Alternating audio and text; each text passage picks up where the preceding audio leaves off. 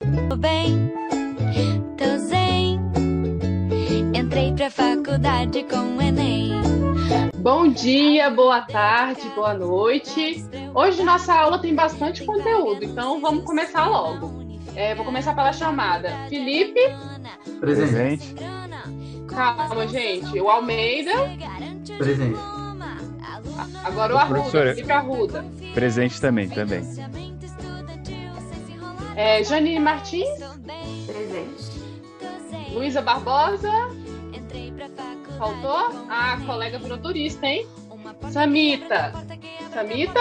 Ah, sou eu, sou eu. E aí, gente? Isso aí te soa familiar? Arruda, Arruda, de hoje. Arruda. Fala aí o que, que, que, que vai ter na aula de hoje. Se tiver mais alguma coisa, você manda mensagem que eu tô saindo. Tranquilo. Mas. Pessoal, depois vocês conversam. Isso te soa familiar? No episódio de hoje, vamos relembrar nossos tempos de calouros e no que a faculdade ou universidade contribuiu para nossas vidas, seja no âmbito profissional ou até mesmo pessoal. A gente sabe o peso que tem decidir tão jovem, né, para alguns, a carreira que vai seguir para o resto da vida. Ou as consequências de você mudar de ideia no meio do caminho. Até porque carreira nada mais é do que a trajetória que o indivíduo irá percorrer durante sua vida profissional, ou seja, é uma decisão que vai te custar uns bons anos. E para quem ainda não entrou na vida universitária, mas pretende, um aviso: contém spoilers e pode haver tapas na cara. Antes de começar, vamos nos apresentar. Felipe, quem é Oi. você na lista de chamada? É Qual dos Almeida? dois? Vocês decidem. Não, Vai lá, mas Arruda. pode começar.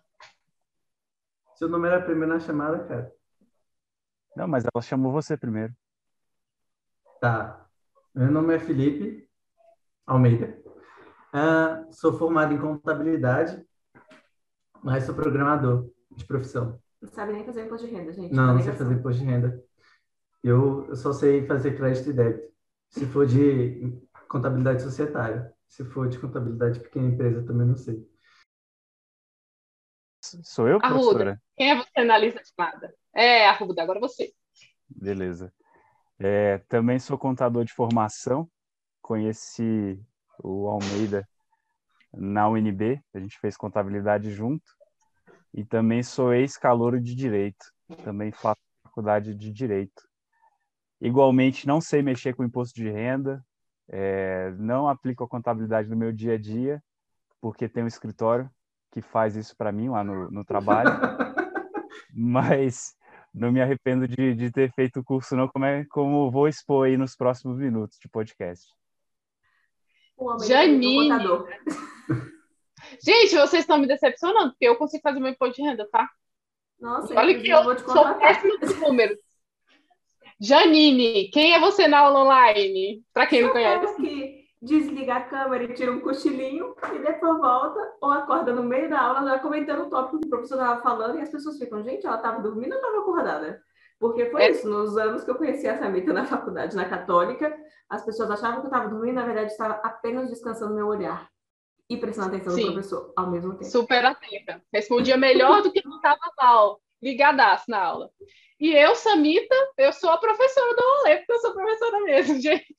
É, então, sou jornalista de formação, é, também fiz pedagogia, trabalhei um, um tempo na área de jornalismo e hoje estou atuando como professora é, da, do, do, estou atuando hoje como professora do ensino fundamental, os anos iniciais aí, que são primeiro ao quinto ano.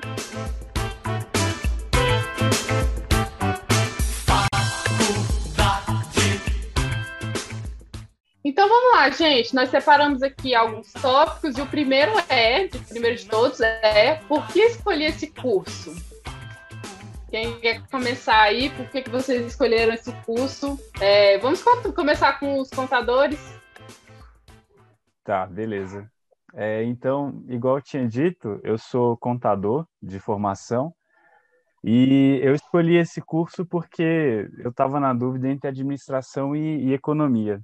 Eu essa parte mais é, administrativa, financeira, me era uma das coisas que me atraía no ensino médio. E eu estava na dúvida entre economia e administração, e eu juro de pé junto. Na Wikipedia de contabilidade, ela era relacionada com essas duas áreas, e o primeiro, a, o primeiro trecho lá era contabilidade é uma mistura de economia com administração. Eu falei assim, isso é, isso é com certeza obra do destino. E lá no meu colégio tinha um, professor que ajudava a, a escolher o curso, ele fazia ali um, um, um, uma espécie de teste vocacional. Ele disse que combinava com a área. Aí eu falei assim, pô, então juntou tudo de bom, fiz o vestibular bem tranquilo, tirei uma nota boa, consegui passar na, na UNB e comecei assim na contabilidade. No direito, eu comecei por conta do de defesa do consumidor. Eu sempre achei muito legal as leis que são mais acessíveis e o Código de Defesa do Consumidor é uma lei moderna, é uma lei acessível e que é para ser utilizada por pessoas comuns, pelo cidadão comum. Então eu comecei a mexer com essa parte de Código de Defesa do Consumidor, gostei realmente dessa área do direito civil e resolvi voltar a estudar aí, estou fazendo a, a segunda graduação. Almeida também faz a segunda graduação, né? É, no meu caso, é, na escolha do curso, foi. É, eu tenho um amigo que é desde o ensino médio e a gente queria juntos entrar no UNB. Eu sempre quis entrar no UNB, que eu achava que era um lugar bonito, feito de sorvete. E na verdade eram paredes sujas. Mas aí então eu sabia que eu queria ir para lá é, eu e o Gaudêncio, esse meu amigo, a gente pegou a lista de todos os cursos possíveis e a gente saiu riscando os que a gente não queria. Como a gente queria fazer junto, a gente riscou todos que a gente não queria e o curso de intersecção que sobrou foi contábeis. Nenhum dos dois sabia muito bem o que era ciências contábeis. Eu confesso que entrei no curso sem saber o que era ciências contábeis. Uh, mas a gente sabia que queria fazer junto. Tanto que um semestre anterior, é, eu tinha feito o vestibular para física. Então, eu quase me tornei físico. É só porque eu quis terminar o ensino médio que eu acabei trocando de curso. E, assim, eu não exerço a contabilidade, mas também concordo que ela me ajudou bastante. É, principalmente, eu acho que a UNB me ensinou bastante a questão de me virar, a questão de, ah, de aprender a aprender a viver, aprender a se virar e, e resolver os problemas, que eu levo muito para minha vida hoje. E na minha segunda graduação, acabei me descobrindo como programador. Acabei virando sócio desse garoto que não quis fazer a UNB comigo depois, porque a mãe dele não deixou. então eu fiz o curso sozinho. E hoje estou graduando em programação, não porque eu acredito que vai me ajudar tanto, mas pela questão da formalidade mesmo. Até porque já estou mexendo com isso faz bastante tempo. Eu escolhi jornalismo porque eu já trabalhava na área, então foi meio que uma coisa sem pensar, assim, sabe? Eu comecei a trabalhar com uns 16, 17 anos em assessoria de imprensa, fazia a parte chata do jornalismo, que é o clipping, da época que você cortava o que saía no veículo sobre a sua empresa, circulava de vermelhinho para a pessoa achar, fazia uma medição da centimetragem, fazia um cabeçalho, colava lá para ficar arquivado. Hoje em dia não se faz mais isso, né, obviamente, mas... Vocês faziam um recorte? O clipe era um recorte. E, e comecei ali a escrever e tal, eu fui me afeiçoando e eu entrei no jornalismo porque também eu sempre gostei muito de escrever e de me expressar e tal. Então, acabei entrando, diferente do pessoal que tem vivência em outras áreas, né? Os, os Filipes, a, a Samita também, que tem duas formações. Eu sempre trabalhei na minha área. e, eu não tenho assim outras experiências de outra profissão, então às vezes eu penso que talvez se eu tivesse uma profissão mais exata, sabe, uma profissão menos subjetiva, talvez eh, seria mais seria interessante, mas eu gosto muito do que eu faço atualmente, assim, gosto muito da minha profissão, até principalmente como plataforma de, de poder promover debates ou de pro, poder promover diversas coisas. Então, é, eu escolhi porque realmente achava, acho legal, assim. E a tia Samita fez duas graduações, né? Ao mesmo tempo. Esse. A Janine gosta tanto que esse podcast aqui é o filho dela, né? Ela que impulsionou tudo e ele está acontecendo por causa dela. É, a, o meu, minha história com a escolha do curso foi assim. eu não queria ser professor igual todos da minha família. Todo mundo é professor. Meu pai fez pedagogia, apesar de não ter exercido, ele também é formado em pedagogia, e minha família toda era professora. Então eu não queria. E todos os meus testes vocacionais davam que eu era muito comunicativa, que eu tinha que fazer comunicação. Então fui lá, me inscrevi para o vestibular da UNB para jornalismo, não passei, e continuei tentando, mas agora na, foi na privada. E me inscrevi em publicidade, passei em publicidade. Um semestre depois, mudei para jornalismo. Mais um semestre depois, fazer pedagogia à distância e, e continuei cursando. Mas eu não queria ser professor igual todos da minha casa. Então, eu resolvi fazer o, o curso de comunicação. Me inscrevi primeiro para publicidade, mas um semestre depois eu mudei para jornalismo. Porque eu sou geminiana, não, não sei decidir nada e não sei escolher e eu mudo de ideia toda hora. Você fez Enfim, as duas simultâneas? Ou quando você sim. terminou pedagogia, você. Eu fiz as duas ao mesmo, ao mesmo tempo. Me perguntem como eu fiz isso? Não sei. E eu ainda trabalhava. Luísa tinha nem um ano, né? E trabalhava o dia inteiro. Sei lá, jovens, né, gente? Enquanto os jovens viravam noitadas finais de semana na balada, eu emendava duas faculdades. então, foi, foi assim a minha trajetória. Aí eu eu me formei em jornalismo, atuei na área, dez anos depois, voltei para ser professora. É isso, né? Acho que essa reviravolta é muito legal, porque você era professora quando a gente se conheceu na faculdade, a gente se conheceu no início do curso de jornalismo. Aí ela chegava lá todo dia, não, porque hoje a gente deu aula para alfabetizar as crianças e não sei o que e tal, sempre crianças pequenas. Você mudou, você fez essa transição de carreira, você foi para o jornalismo, passou oito anos, quase dez anos lá, e agora você volta para a pedagogia, né? Agora que você não vai atuar diretamente em sala de aula, mas na coordenação, mas eu acho que é bem interessante porque você tem essa vivência dupla, né? E que te dá uma bagagem maior. E essa bagagem é muito útil para a gente ter, a gente tem mais vivência, né? E tem mais como, como lidar com as adversidades, né? Então, assim, ah, naquela vez, naquele emprego eu fiz desse jeito, então dessa vez agora eu posso fazer assim e tal. Isso é uma coisa que só o tempo traz, porque principalmente assim que a gente entra na faculdade, quando você, a gente sai do ensino médio, a gente realmente está saindo do ensino médio, é uma coisa muito imatura, a gente não tem muita noção das coisas, então assim, eu acho que esse momento de, de entrar na faculdade, ele é um pontapé principalmente para a gente amadurecer, como o Almeida falou, da questão de, de se virar e tal, né? Acho que tem Sim. bastante disso. É, eu acho que a faculdade ela começa a ter uma coisa que é, é relativamente comum na vida adulta, que é ter várias pessoas ali no mesmo ambiente em fases diferentes da vida. Então, por exemplo, enquanto a Samita estava tendo um filho, a mãe do amigo do Almeida não deixou ele, faz... não deixou ele fazer a, a faculdade porque era longe de casa. Então, isso, isso já já dá uma quebra assim que você começa a perceber que o ensino médio era tranquilo, que a sua vida começa a ficar mais difícil naquele momento, que você está mais sozinho do que nunca.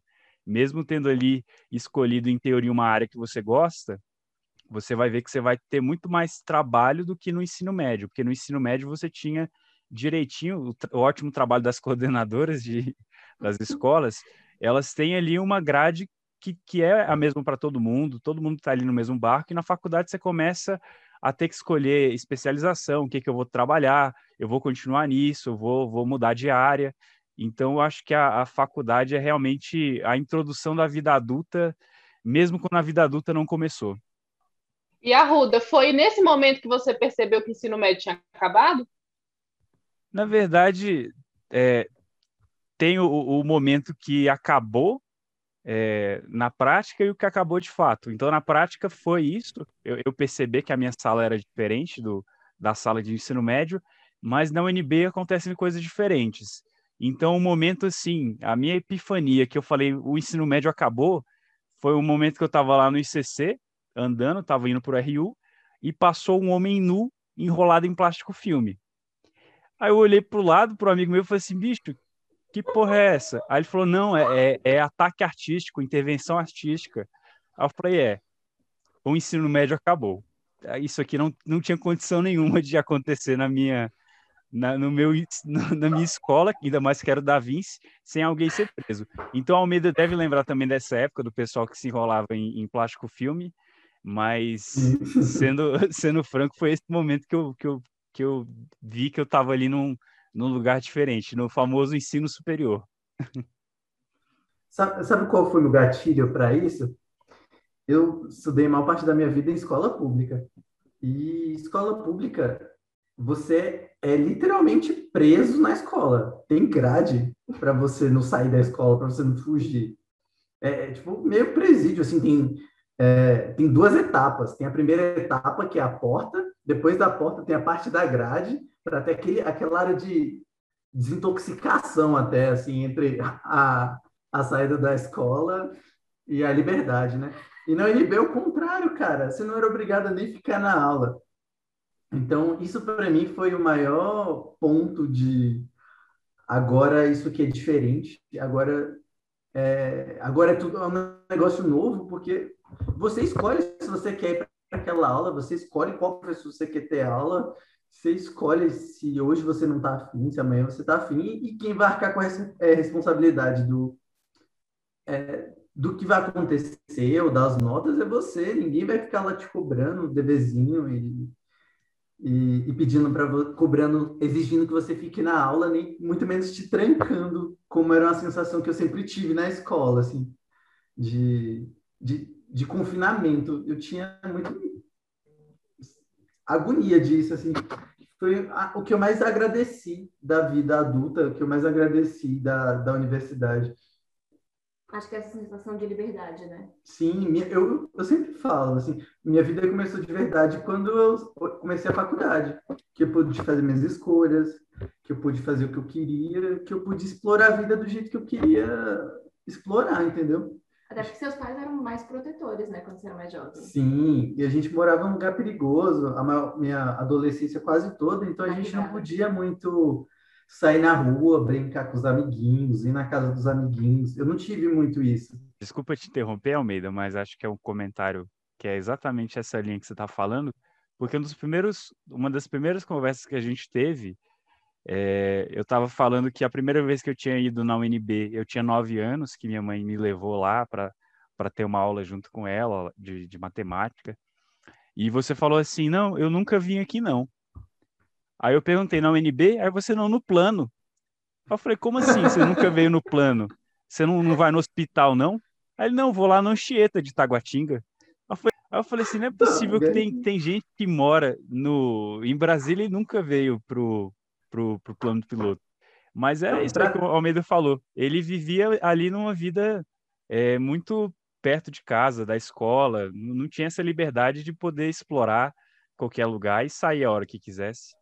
Era da escola para o cursinho, do cursinho para a escola. Não tinha. Para casa, né, às vezes.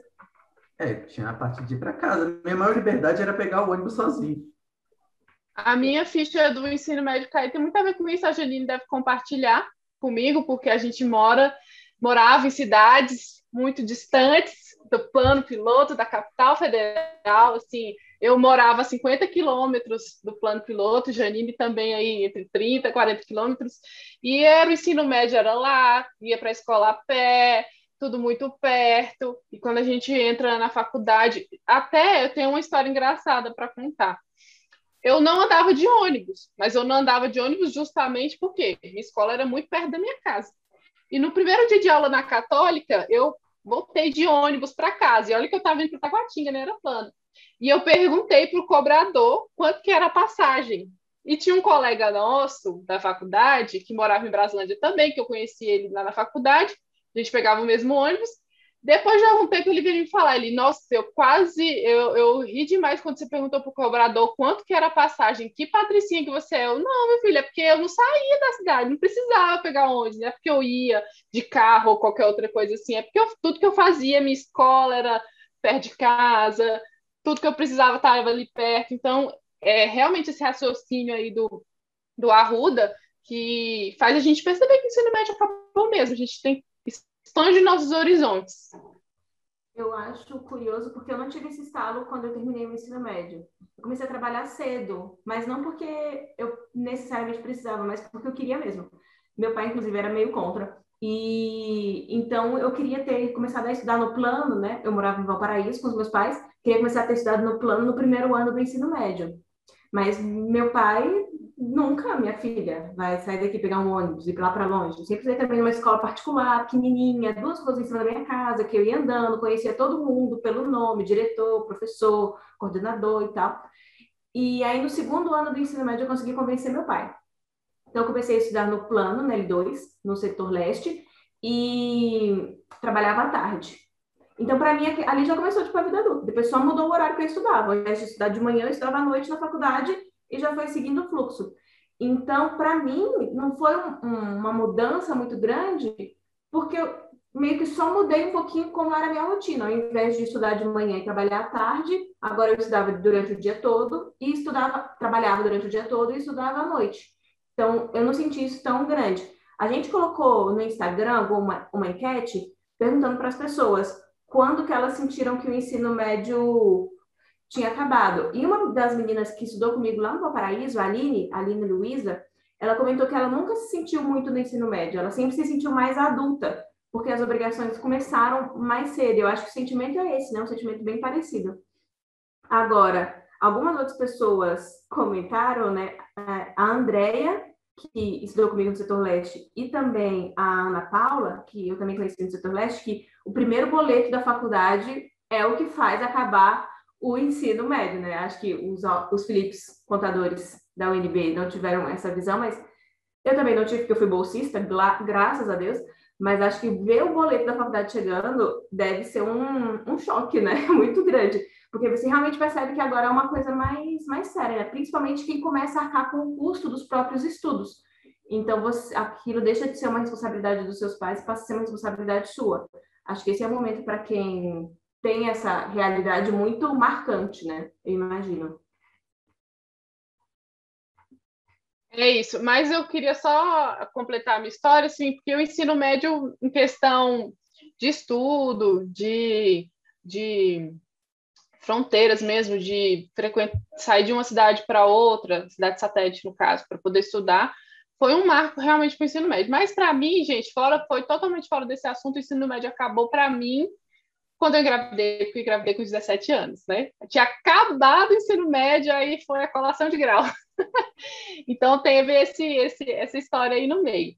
Mas, assim, como eu, eu, sempre tive muita contribuição dos meus pais na, nesse processo todo, eu fui para a faculdade me sentindo uma jovem normal, assim, normal entre aspas, que não tem filho, que vai para a faculdade, eu não precisava ter aquela preocupação, saber que meus pais estavam cuidando da minha filha, então eu consegui viver a universidade em tudo que ela me propôs graças a isso. Mas esse foi o grande a grande virada de chave aí para o ensino médio acabar. É, acho que isso é, é, legal também que entra dentro do que o Arruda estava falando, né? Você chega na faculdade, cada pessoa está numa fase muito distinta da vida. Eu lembro que tinha você que tinha filho pequeno, tinha um casal mais velho que eles estudavam juntos na nossa sala na Católica, o marido e a mulher estudavam juntos na faculdade, então assim, eles se organizaram, juntaram dinheiro e tal, até conseguiram começar. Tinha pessoas casando, tinha gente que fazia dois cursos também, além de você, eu lembro a Débora, ela estudava com a gente, ela fazia, eu não lembro se é, é jornalismo com a gente e fazia biblioteconomia na UNB. Então, assim, você vai para um, um lugar que tem pessoas muito diversas de todo tipo de vivência, né? se você for pensar. É, pessoas com orientação sexual diferente, geralmente a gente tem mais contato na faculdade, pessoas com, que moram em regiões diferentes, a gente acaba tendo mais contato na faculdade. Então, acho que isso também é uma vivência muito legal para você entender o universo de outras pessoas, né? Sair um pouco da sua bolha. Inclusive, na faculdade, a gente tinha um jornal laboratório, né? Que é onde os jornalistas está, é, entra aí nessa vida, começa a fazer matérias para ser publicada mesmo, mas no jornal da, da, da, universidade. E a matéria que eu fiz, eu lembro o título até hoje, foi Calouro, Calouros aos 40 anos. Na época tinha um dado lá do IBGE que isso representava mais da metade das pessoas que frequentavam a faculdade, por quê? É o momento onde a pessoa, essa idade, é o momento onde ela já se estabilizou no emprego e consegue pagar, né? E consegue frequentar uma faculdade sem que isso interfira no orçamento de casa. Então, essa, essa parcela da população com maior, maiores de 40 anos eram é, representava grande parte de uma sala de aula na universidade. Eu lembro que a gente entrevistou uma senhora que tinha 70 anos que fazia nada mais, nada menos que dois cursos. Ela fazia teologia, se eu não me engano, e o outro curso eu não lembro. Ela fazia dois cursos.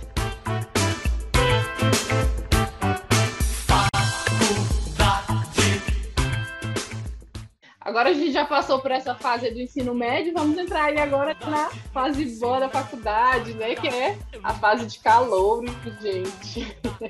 E aí, o que, é coisa de calor? Vamos seguir a ordem aí com a Ruda, depois a Almeida e a gente segue, gente. Beleza, acho que eu e o Almeida a gente vai ter um perfil um pouco parecido de estudante. Não quero, não quero dizer que isso é bom para ninguém, porque não, não é bom. Mas coisa de calor para mim é, é, ter aquela falsa promessa de início de ano eterno. Agora vai ser diferente, agora eu vou estudar tudo, vou tirar só 10, vou conversar com os professores, não vou me distrair. Mas a vida é mais do que estudos, né? Então acho que, que a, a faculdade tem tanta coisa acontecendo que no primeiro semestre você ainda fica se amarrando. Então, para mim, coisa de calor é ter aquele medo de tudo, o professor falar assim: olha, é, vou te reprovar. Aí você fala assim: nossa, se eu reprovar uma matéria na faculdade, vai ser humilhante, porque eu, eu, eu escolhi esse curso. Então era para eu tirar 10 em tudo, porque eu que escolhi isso aqui. Aí depois você vai amadurecendo para o bem e para o mal também, e você vai ficando um pouco. Eu falo da minha experiência, você vai ficando um pouco mais malandro, vai. As aulas que você não precisa ir, você não vai em, corpo, né? Você vai de outras maneiras lá por na presença, no, via assinatura dos colegas e tudo mais. Mas resumindo, para mim, coisa de calor é isso: é ter dedicação, ter um caderno, ter uma caneta e ter medo do professor, ter medo de ser expulso de sala. Isso do que, rapidinho, do que o Arruda falou, a, a Sheila ela trabalhou comigo lá na TV Young Mary Luciana e ela comentou que uma coisa de calor é você achar que você vai ter um emprego garantido quando você se formou, né? Quando você tem seu nível superior. Eu acho que isso é uma ilusão meio que de todo mundo, né? Você acha assim, não, vou, vou formar e tenho certeza que eu vou ter um emprego. E o buraco é mais embaixo, né? Então, assim, hoje em dia, até o, há um nível de, há um, dependendo, assim, da área, há um, um, uma necessidade de uma formação complementar, e uma coisa que se pede muito também é a questão da experiência. Então, você sai da faculdade você não tem experiência, né? Então, assim, é muito difícil esse início. Então, acho que isso de acreditar que vai ter um emprego assim que sair da faculdade é muito coisa de calor mesmo, assim, tipo, é uma ilusão bonita de se ver. Então, por mais que o Arruda tenha dito que, no nosso caso, o nosso perfil era parecido, mas eu acho que a gente discorda aí. Porque eu acho que desde o primeiro semestre eu já era meio pilantra na faculdade. Eu já não ia para aula de que a gente tinha introdução do direito privado e público, alguma coisa assim. Nem sei se esse é o nome da matéria mesmo. A gente tinha português que faltava bastante. Então, logo no começo eu já percebi que dava para ser pilantra em algumas coisas. Até porque tinha galera que era caloura ou veterana da gente do semestre anterior que eu acabei conhecendo. Então eu já fui perguntando: "Ah, aquela matéria ali e tal, que que faz? E aquela outra. Então eu já fui mais pro pro Meguezinho no começo. É, eu acho que uma coisa que o pessoal comentou bastante também no Instagram é que coisa de calor é ter material escolar, né? E isso é muita coisa. Assim, é verdade, depende é muito da pessoa, mas Sameteu, nós temos um apego por papelaria. Então, por exemplo, eu tenho quase que um kit escolar montado até hoje. Então, assim, eu tenho os meus post minhas canetas, minhas coisinhas e tal. Aí, ó, Samita com o planner que ela comprou na Gaspar Store, com cadernos. Então, assim, é, a gente acaba tendo esse apego maior a essas coisas, mas é muito também uma questão de jeito de se organizar. Eu preciso muito escrever para eu guardar as coisas, então, para eu lembrar e tal. Então, as minhas coisas, a maioria são escrevendo à mão. Felipe não, Felipe, se você falou para ele, ele vai lembrar em algum momento da vida dele, ou não, mas geralmente ele lembra. Então, ele só escuta e segue o fluxo dele. Eu me formei na faculdade com um caderno. Então, na época de calor, eu tinha material. Foi esse o caderno que eu levei até o final. Vou trazer um contraponto assim que eu observo, que a gente vai até chegar nesse ponto na, da rivalidade entre universidade pública e particular, mas eu percebia, e eu acho que a Janine vai compartilhar comigo desse pensamento, a gente estudava à noite, nós estudávamos à noite tinha muita gente que trabalhava, tinha muito pai de família, e eu sentia assim que não dava tempo de ser calor ali, não, cara. Já caiu a ficha, estou aqui, já estou trabalhando, eu só vim aqui para pegar, terminar essa faculdade, eu tenho que ter esse diploma, e assim. Tanto é que eu nem não lembro de muitas vezes, a gente chegou até, até é, ir para aqueles bares que ficam perto lá da faculdade, mas eu não lembro de muita coisa assim. E essa, essa coisa que, que a gente vê na, na UNB, por exemplo, o Flávio, meu companheiro, ele estudou na UNB também, e assim, a família dele são os amigos dele que, que são da, da UNB, porque eles viviam muito juntos lá no centro acadêmico, era tudo muito junto. Na, na, na, na particular, não, eu percebi, e à noite ainda por cima, que era muito bolsista, muito trabalhador, muita gente que estava ali cara, trabalho amanhã cedo, tem que otimizar isso aqui, bora lá, não tenho nem tempo para calorada e sei lá o quê. Então eu percebia muito isso, assim, que se foi se foi calor ali, durou pouco tempo, né? Assim, essa ilusão de calor, porque a realidade já batia na porta. Eu lembro que você estava sempre planejando a aula que você ia dar no dia seguinte na aula da noite, assim, às vezes. Então, assim, tipo, tinha semana que o planejamento que você tinha feito para aula da semana das crianças tinha fugido, então você precisava adaptar alguma coisa, e aí você estava assistindo a aula, mas você também estava planejando a aula que você ia dar como professora no dia seguinte. Então, acho que isso era muito legal. Eu estava sempre com sono, estava sempre exausta, porque morava no Valparaíso, aí, tipo, saía muito cedo de casa, ia para o plano, aí do plano ia para Taguatinga, e de Taguatinga eu voltava para o Valparaíso. Então, assim, não era muito legal. E, então, tipo, eu tava sempre muito cansada. Então, não tinha muito ânimo. Ah, vamos pro bar. Tipo, que bar, gente? Eu quero a minha cama. Pelo amor de Deus. Então, assim, a gente tinha muito isso. Por... E, e também essa questão de rivalidade. Eu lembro que a gente tinha uma implicância com as turmas da manhã, a gente da noite. Então, assim, ah, fulano, tipo, era da manhã e veio pra noite. A gente olhava e falava assim, hum, Patricinha, ó, faz nada da vida. Dava de manhã, já imaginou que coisa absurda? Então a gente tinha isso e era curioso porque era o mesmo curso, a mesma universidade, mas o turno já fazia essa diferença. E a gente via também que as pessoas da manhã, elas tipo, às vezes passavam a tarde inteira na faculdade fazendo alguma coisa e tal. E era um tempo que a gente não tinha. Então a gente acha que a gente ficava meio com com ranço da pessoa, mas não era nem pela pessoa, era inveja de não ter aquele tempo que ela tinha. Então acho que isso também era um sentimento que a gente tinha de, de rivalidade. Agora, eu lembro também que tinha uma faculdade ali na frente da Católica, que eu não me lembro o nome. Fastec, agora é Estácio. Isso, antes era Fastec, agora é Estácio. Que a gente olhava e falava assim, nossa, lá aquela faculdade horrível, nossa, deve ser horrível, olha que faculdade pequena, olha que não sei o que, não sei o que. Aí a gente ficava meio tipo sendo, sendo babaca, sabe? Mas acho que todo mundo é meio babaca uma época da vida. E a nossa, acho que era isso. A gente, a gente da, da, da pública também era meio babaca, né? Do tipo, Aqui é o melhor, porque só os melhores passaram no vestibular, então tinha uma lá tem uma arrogância muito grande assim é, quando você está lá dentro, porque é, eles criam um pressuposto de que as melhores pessoas estão lá e na verdade não estão. Mas isso já, já gera um ego muito grande em quem está na, numa faculdade pública. E a gente, eu, falo por mim, mas eu tenho certeza que sim também, que a gente sofreu um pouco desse ego inflamado da, da faculdade pública, um, um, um, romantizado disso, né?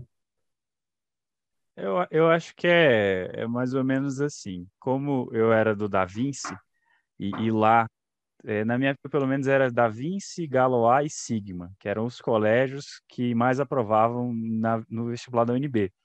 Então, você tem uma pressão muito grande de passar na, na, na na, na faculdade pública e você não percebe que lá não estão os melhores, estão os que tinham melhores condições. Uhum. Porque é, a gente está falando dessas diferenças entre o diurno e o noturno, mas isso vem desde ali da, dos seis anos, desde o nascimento. Tem criança com seis anos de idade que já tem acesso ali à educação, tem um momento de estudo, tem toda a estrutura familiar para estudar. Escola bilíngue, então acho que demora realmente uma série de possibilidades. É, demora um pouquinho para a gente, para essa ficha cair de que você está ali porque você realmente teve é, alguns privilégios e você juntou ali, é, fez uma prova boa, é, conseguiu aprovação num, numa espécie de concurso, mas aquilo ali não te faz um, um profissional melhor, um, um aluno melhor.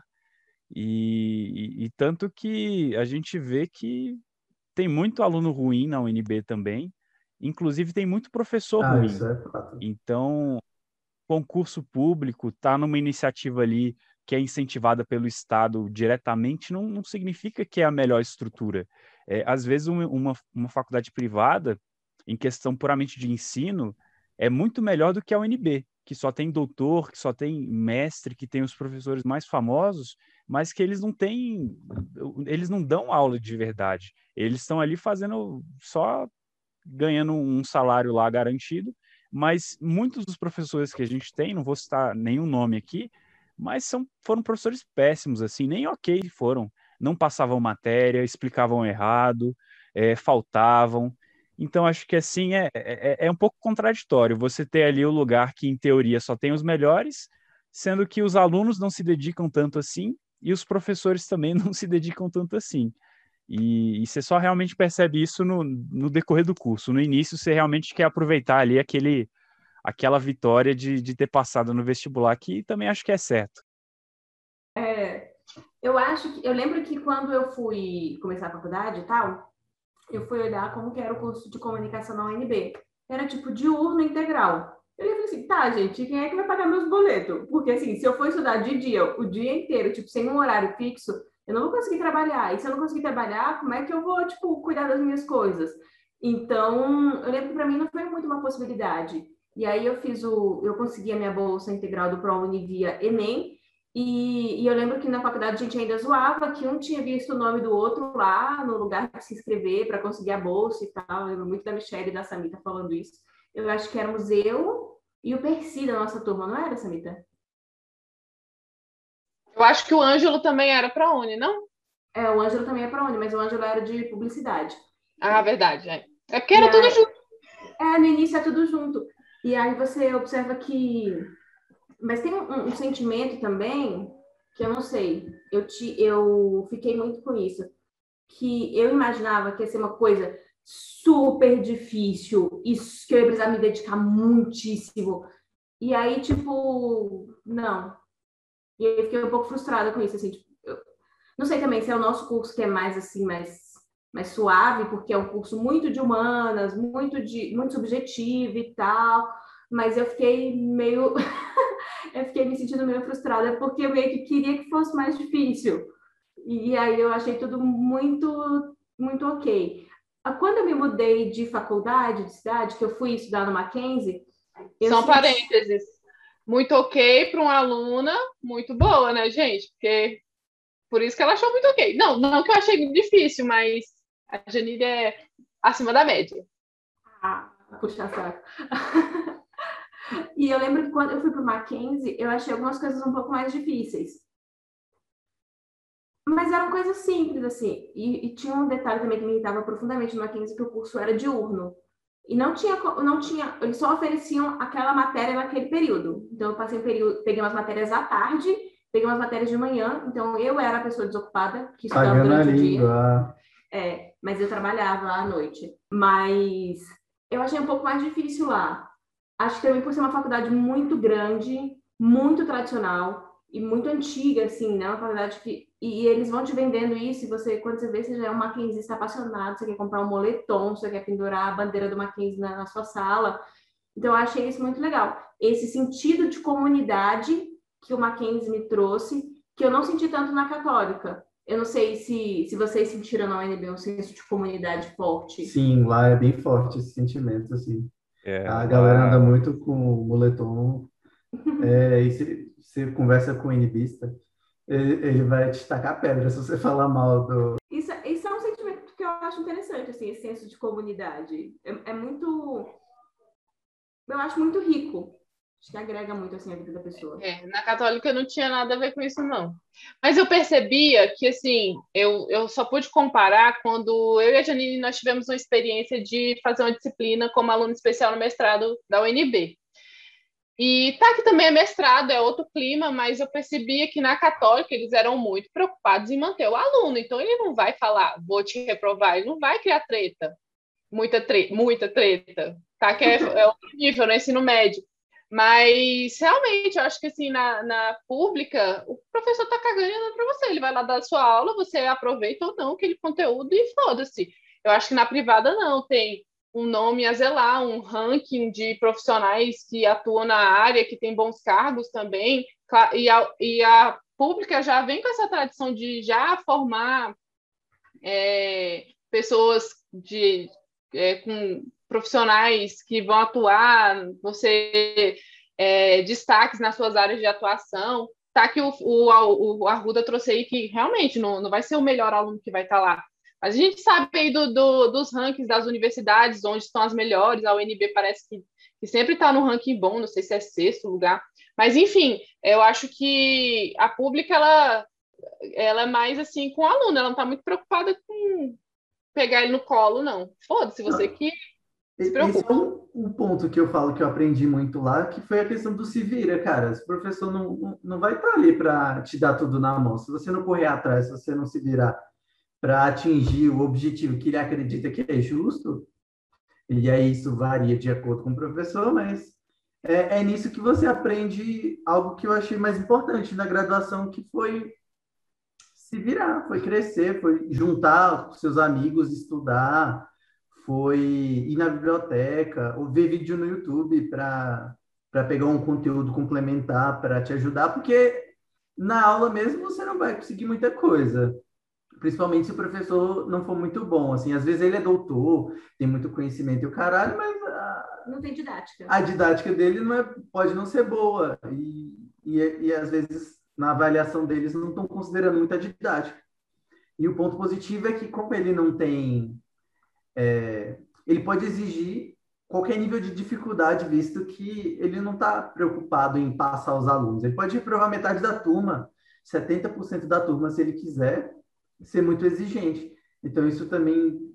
Na, na UNB tinha professor que reprovava 70% da turma e travava a grade de todo mundo, porque ninguém queria ter aula com ele e fugia para o outro professor.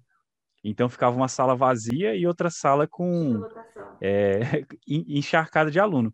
Então isso é, é uma coisa que a gente não imagina numa, numa faculdade privada de acontecer. Um professor reprovar 70% da aula e da, da turma fazer uma, uma, uma, prova que não era condizente com o que ele passava em sala, e esse professor explicava as coisas erradas, porque eu peguei, eu, eu tive aula dois anos com esse professor. eu sei qual que é. E, tanto, tanto que uma vez eu estava na sala de aula e estava prestando atenção, o desespero era tanto que eu comecei a prestar atenção na aula. Chegou um colega meu e falou assim, Arruda, o que, que você está fazendo? Eu falei, não, tô, tô vendo a aula. Aí ele, não, você vai desaprender. Aí eu olhei para ele e falei, isso é verdade, né? Ele explica de um jeito tão confuso que quando a gente encontra com os amigos ali, vocês explicam muito melhor que ele e de um jeito que faz sentido. Mas é porque ele usava os slides de outro professor e ele não sabia usar os slides do outro professor, porque o outro professor explicava de outro jeito. Então, se vocês me permitam, acho que, que, que cabe trazer uma, um, um assunto que está aí na nossa pauta, que é como é que a gente fez amigos. E eu acho que a faculdade é, tem muito disso. A, a gente faz amizade para se ajudar. Porque seja na pública que todo mundo ali está lascado, seja na privada, porque pagar outro boleto é a coisa mais frustrante que tem, e todo mundo ali quer se ajudar, porque o professor pode ter essa. É, para ele reprovar um ou outro não tem tanta diferença, mas para um aluno reprovar, ver um amigo reprovar, é muito pesado. Então, acho que mesmo nas faculdades que não tem um senso de comunidade tão grande, os alunos costumam se ajudar. Não tem é, aquela vaidade que a gente vê muito em cursinho, por exemplo. Sim, de é eu, eu, eu preciso ser melhor do que ele. Na faculdade está todo mundo ali na mesma, na mesma página, é, querendo você ir para o mesmo lugar. né? Você não é concorrente. Aí, é. Se eu me formo e você se forma, é bom para nós dois. No cursinho, se eu passo, se eu estou estudando bem, eu sou seu concorrente e posso acabar tirando sua vaga. Mas eu acho isso muito mesquinho. É, é um dos motivos de eu detestar o ambiente de concurso, de cursinho. É, acaba sendo um ambiente muito hostil, né? É um ambiente que a pessoa olha para outra como se fosse realmente um concorrente e tal. E, mas tem, eu, eu não sei, eu estou supondo aqui que existam pessoas que tenham esse senso de, de competição na faculdade também pela questão das vagas, né? Então, tipo, ah. Sim, no pré-vestibular é semelhante. É semelhante. É, não, mas eu dizendo assim, das vagas Igualzinho. de emprego. Não, isso eu não sentia. Na, pelo menos onde a gente estudava, a gente não sentia essa questão da rivalidade com, com as vagas. Mas eu senti nas entrevistas de emprego, sim, esse ambiente, mas acho que ali não tem como evitar. No, no ambiente de, de entrevista de emprego, às vezes a pessoa que você falava assim, a gente é irmão, a gente é os dois UNB, a pessoa não, aqui é cada um por si, só tem uma vaga, então não, não vou te ajudar, não vou te explicar o que, que é bom falar. Então, no, na parte de mercado de trabalho, eu senti isso sim. ah, mas você diz na questão das, das. Qual é o nome dessas entrevistas que tem um monte de gente que eu acho isso horrível. Dinâmica de grupo? Dinâmica de grupo, cara. Que coisa horrível. Não, não, nossa, coisa mais triste que a humanidade inventou para arranjar emprego para você. É, isso aí dá outro podcast enorme. Eu ia falar justamente isso, Arruda, que na faculdade a gente vê essa, essa concorrência aí mesmo pelas vagas. Lá na Católica eu via, mas assim, que você está construindo o seu currículo acadêmico, então você precisa de se apresentar como um bom aluno, porque talvez aquele professor vai te indicar uma vaga boa. E assim, e claro, você vai querer dar o seu melhor. Então tem um pouquinho disso também, eu, eu sinto. Eu lembro que eu tenho uma amiga que eu estudei com ela no Mackenzie, que ela, o professor nosso de especial, jornalismo especializado, ele era crítico na Veja, e ele falou para ela, olha, acho que você tem perfil e tal, vou te indicar para uma vaga. E eu lembro que ela, que ele não ouça isso nunca, o professor, mas ela tinha, tipo, perdido o e-mail, tinha ido para o lixo e tal, e ele ficou cobrando ela se ela tinha respondido, se ela tinha ido. E aí deu um maior rolo, e um tempo depois ela conseguiu achar esse e-mail, e ela se inscreveu, e ela foi, e ela trabalha na Veja até hoje. Então, assim, foi um professor lá atrás que abriu a porta para ela. Ela ficou na Veja São Paulo, depois ela foi para a Veja Nacional. Então, eu acho que isso é uma coisa muito legal. Você observar esse networking que você forma consciente ou inconscientemente durante a faculdade. Hoje, por exemplo, eu trabalho num lugar que eu fui indicada por uma pessoa que estudou comigo na Católica, que, sabe, nem me lembrava muito de que matéria eu peguei junto e tal, mas quando ela viu uma vaga no trabalho dela, ela me perguntou: olha, eu acho que você teria um perfil que seria legal e tal. Então, acho que isso é uma coisa também, além de fazer amigos na faculdade, a gente faz um networking que é extremamente importante, porque aquela pessoa ali, ela vai ter uma vivência do que você era enquanto estudante e ela vai transpor isso para o profissional. Então, assim, você era um estudante legalzinho, bacana? A gente tem um, uns colegas da faculdade, sabe, e eu, que às vezes a gente comenta assim, muito em off, que, tipo, jamais indicaria para uma vaga. Se eu, inclusive, fosse recrutador e essa pessoa estivesse concorrendo, eu não chamaria nem para entrevista. Então, acho que isso é uma coisa também que a gente tem que levar em consideração. Todo relacionamento que é feito ali na faculdade, ele acaba ficando, né? Ele acaba continuando e, e as impressões também, né? Então, se você causou uma boa impressão no professor, aquilo vai de, depor a seu favor. Se você causou uma má impressão no, no professor, aquilo também vai depor a seu respeito. Olha que curioso. Para a gente, eu acho que não tinha esse efeito, porque geralmente os professores lá do UNB são exclusivos do UNB e eles não são muito do mercado. Então, tipo, você não tinha interesse nenhum em impressionar o professor, porque você nem ganha nada com isso, além da nota, claro. Mas eu digo assim, na questão de emprego, não. Eu acho que poucos professores tinham atividades externas à, à aula lá. Encontramos uma boa diferença. Eu vejo isso muito nitidamente na particular. Tem muito professor que atua em outro, outra, na mesma área, né, mas tem outro emprego e que pode te indicar para o emprego da sua, da sua vida, vai ser a sua carreira. É, pode ser por isso. Eu nunca, eu nunca tinha reparado isso, mas como eu estou fazendo na privada agora, e realmente é, todos os professores lá são do mercado. Então, no, no curso de direito, a grande maioria é advogado. Então, é, são pessoas que podem te indicar, a maioria tem escritório próprio, podem até te contratar. Eu lembro que quando o Samir e eu fomos fazer a disciplina como aluno especial do mestrado, eram dois professores, já bem senhorzinhos assim, e eles tinham, assim, zero didática. Eles eram mestres, pós-mestres, sei que lá, sei que lá, mas assim, a didática deles era sofrível. E eu lembro, inclusive, de uma aula que, que a senhorinha estava falando, eu não lembro o nome deles. Lembro, mas enfim, eu lembro. Pra lá.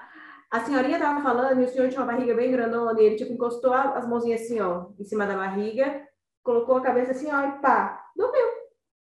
E a mulherzinha dando aula do lado dele e ele assim, tirando o sono dele. Então, assim, eu acho que, para mim, isso foi muito chocante, porque os professores da privada, eles são um pilhadão, né? Eles falavam, ah, você quer, você quer, e tal. E aí o tiozinho tava tirando o sono dele, velho. Eu fiquei assim, caraca, moleque.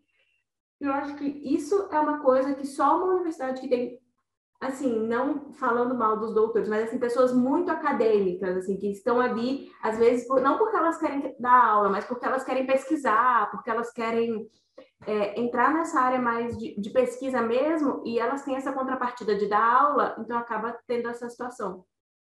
Mas a gente já percebia isso na Católica, porque ela é universidade, né? E o, o princípio da universidade é, é estudo, pesquisa e extensão, né? Então eu percebia que mesmo na Católica, tendo esse viés do mercado, eles puxavam a gente para a vida acadêmica, né? Um pouco, mas claro que a gente precisava ganhar dinheiro para pagar o boleto da faculdade, né?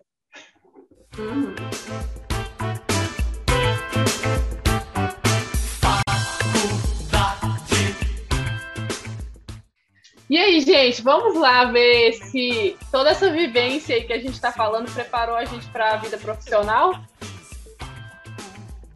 Eu acho curioso pensar que duas pessoas aqui nem de perto estão na área que se formaram, né? Então acho que seria interessante vocês trazerem primeiro o contraponto, para depois a gente trazer o ponto.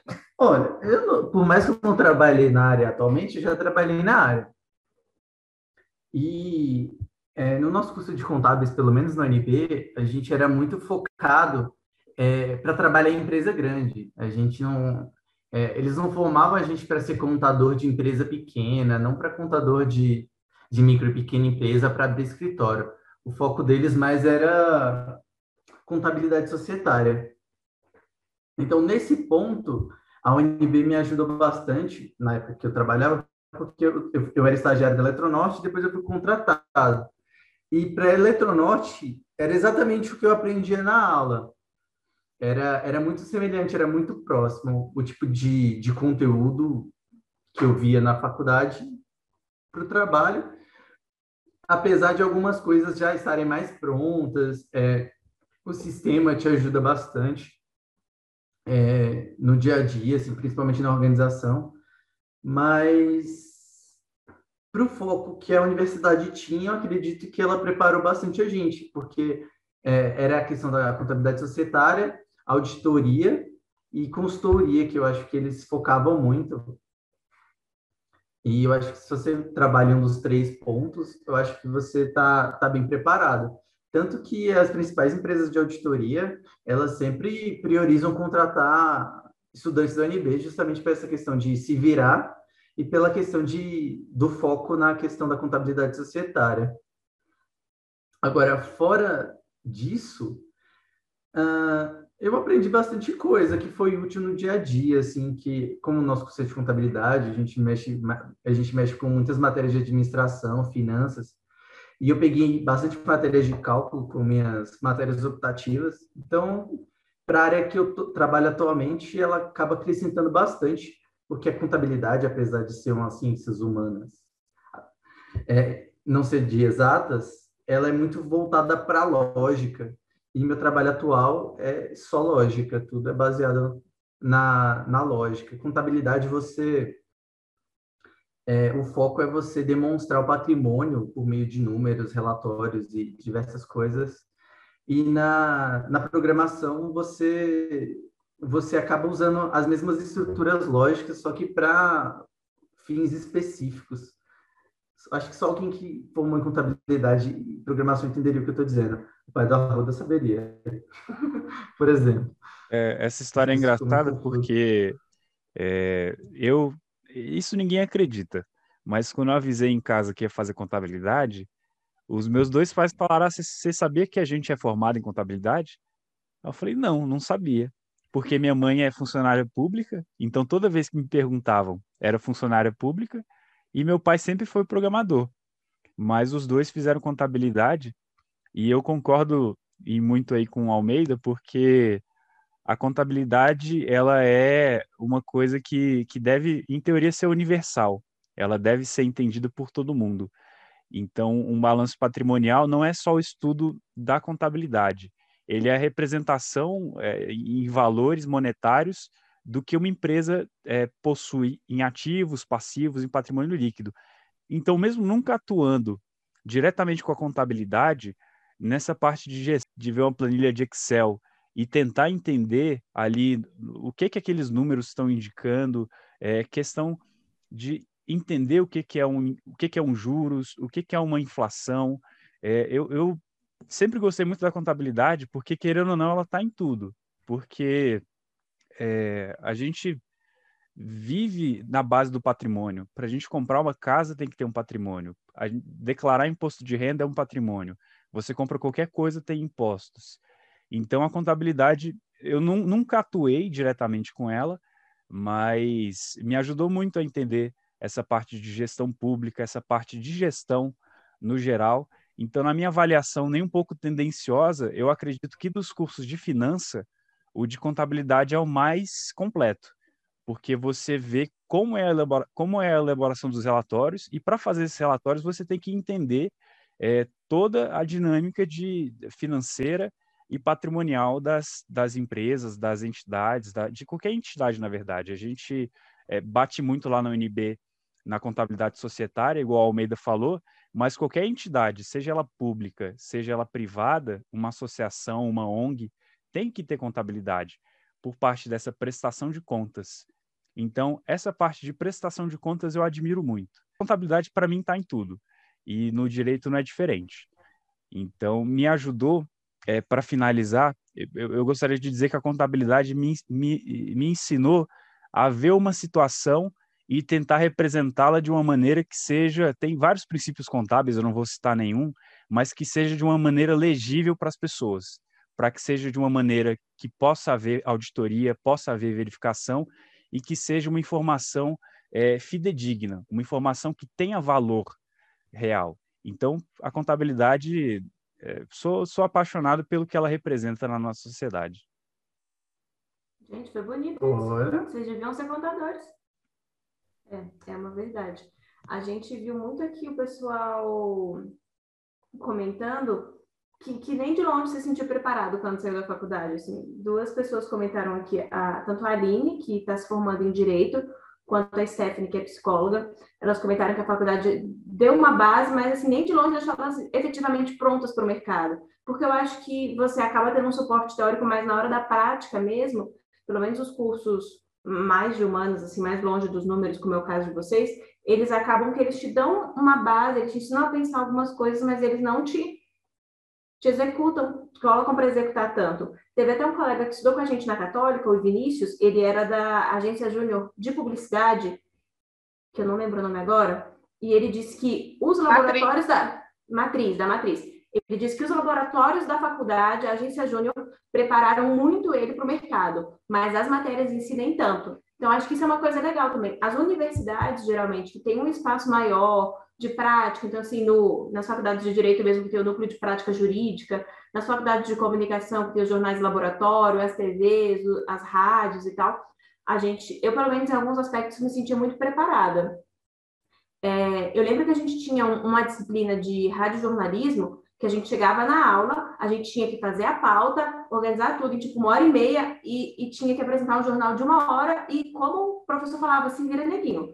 E isso era muito legal, porque por mais que algumas, algumas matérias não tenham essa visão, mas ter matérias que te coloquem sob pressão, eu lembro que na, acho que era quinta-feira a aula dele, eu já chegava na faculdade tensa, assim, tipo, nossa, o que eu vou colocar hoje, o que eu vou fazer hoje e tal, eu já chegava com alguma coisa pré-produzida.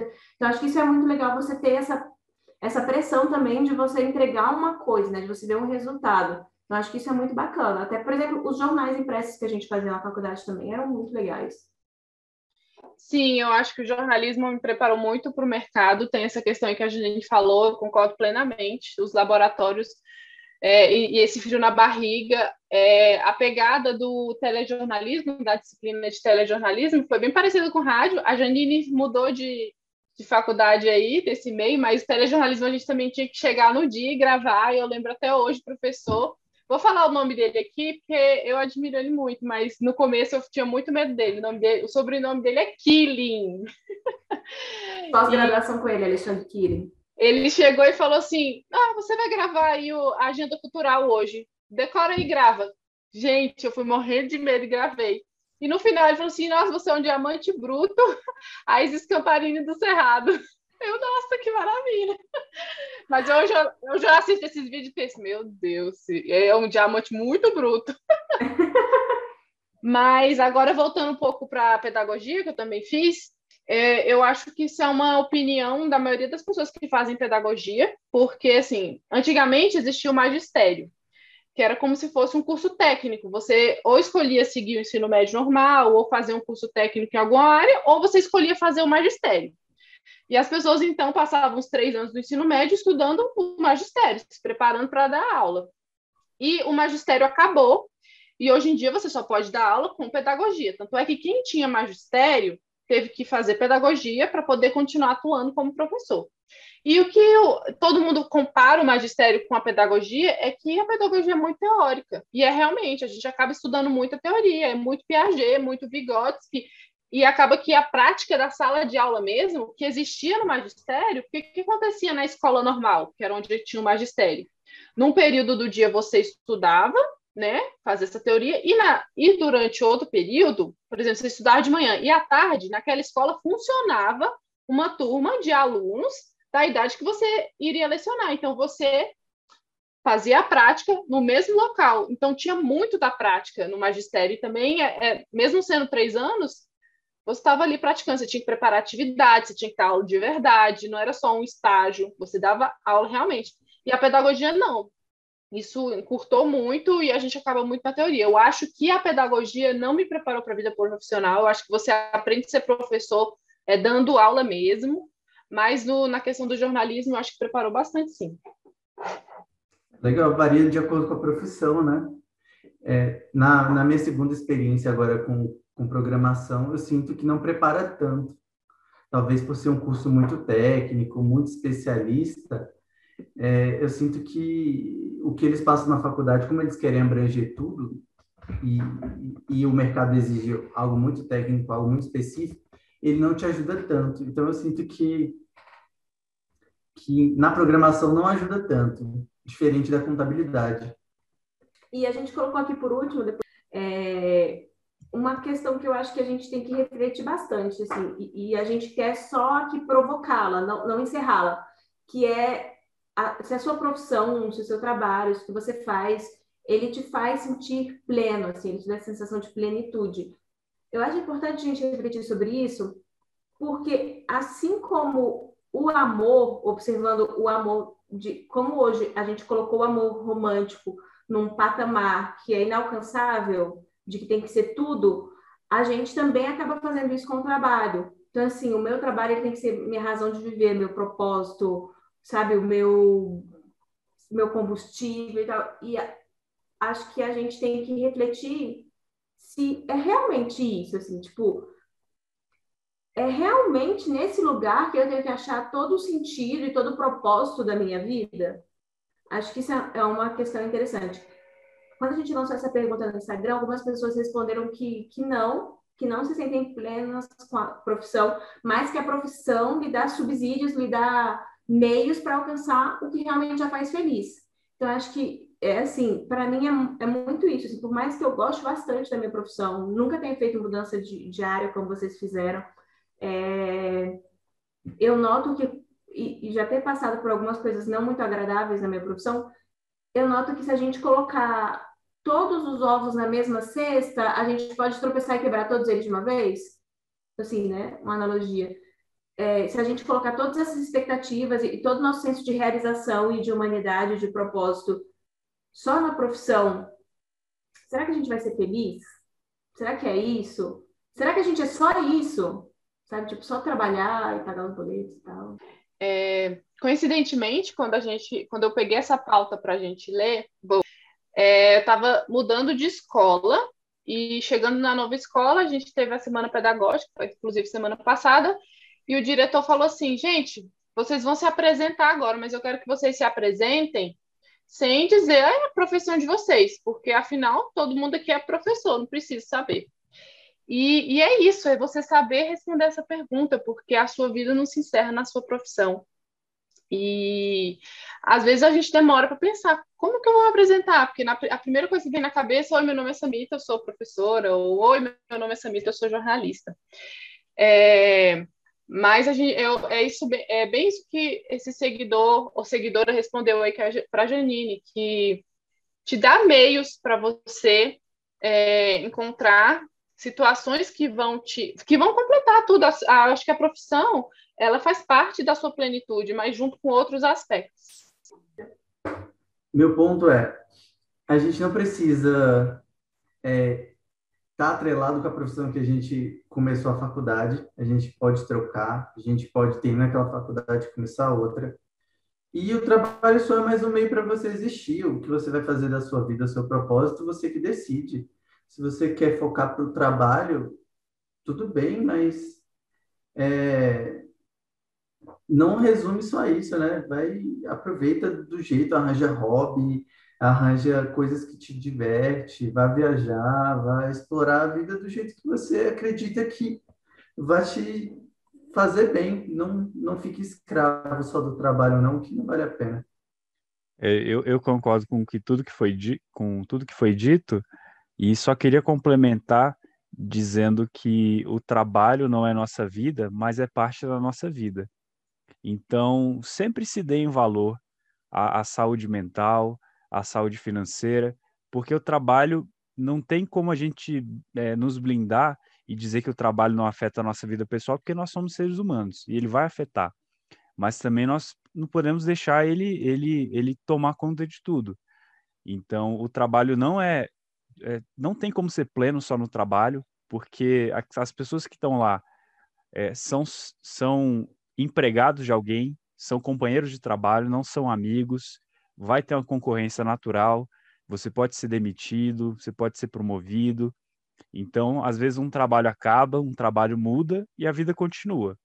Então, vamos ficar agarrado no que continua, que é o restante todo, nossa família, nossos amigos.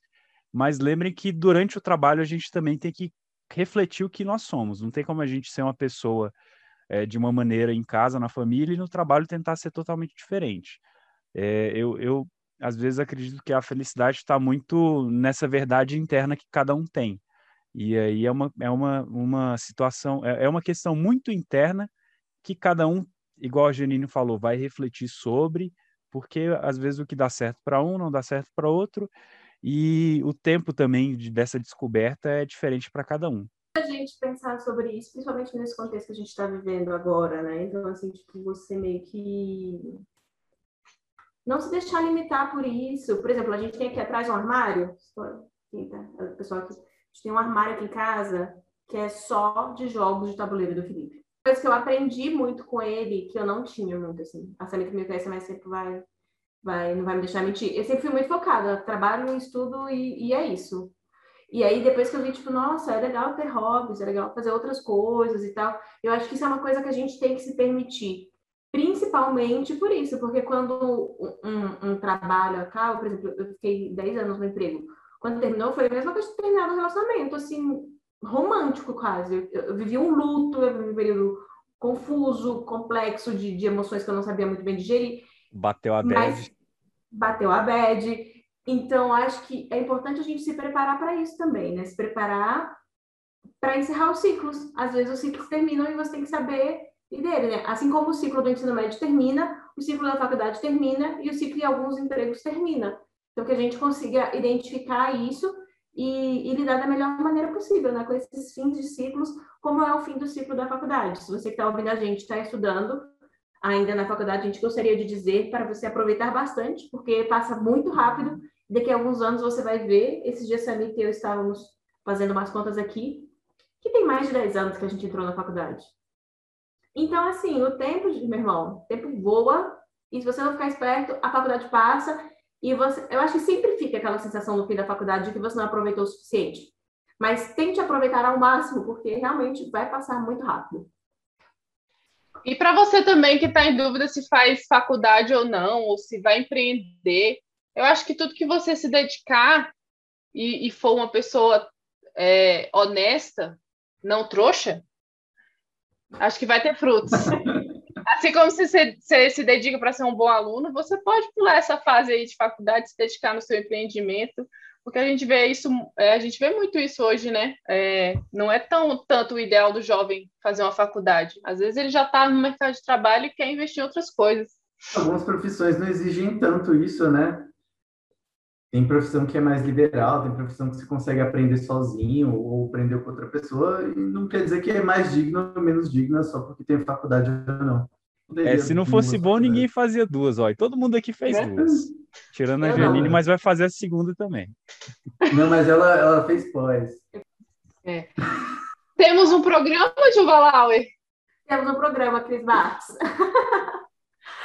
então tá joia, gente. Muito obrigada pela participação, pela paciência. Que venham novas oportunidades de refletir sobre outros temas em breve e que em breve também a gente possa ter gravações presenciais que são muito mais divertidas. Amém. Sigam o arroba podcast adultos para sempre saber quando tem um episódio novo.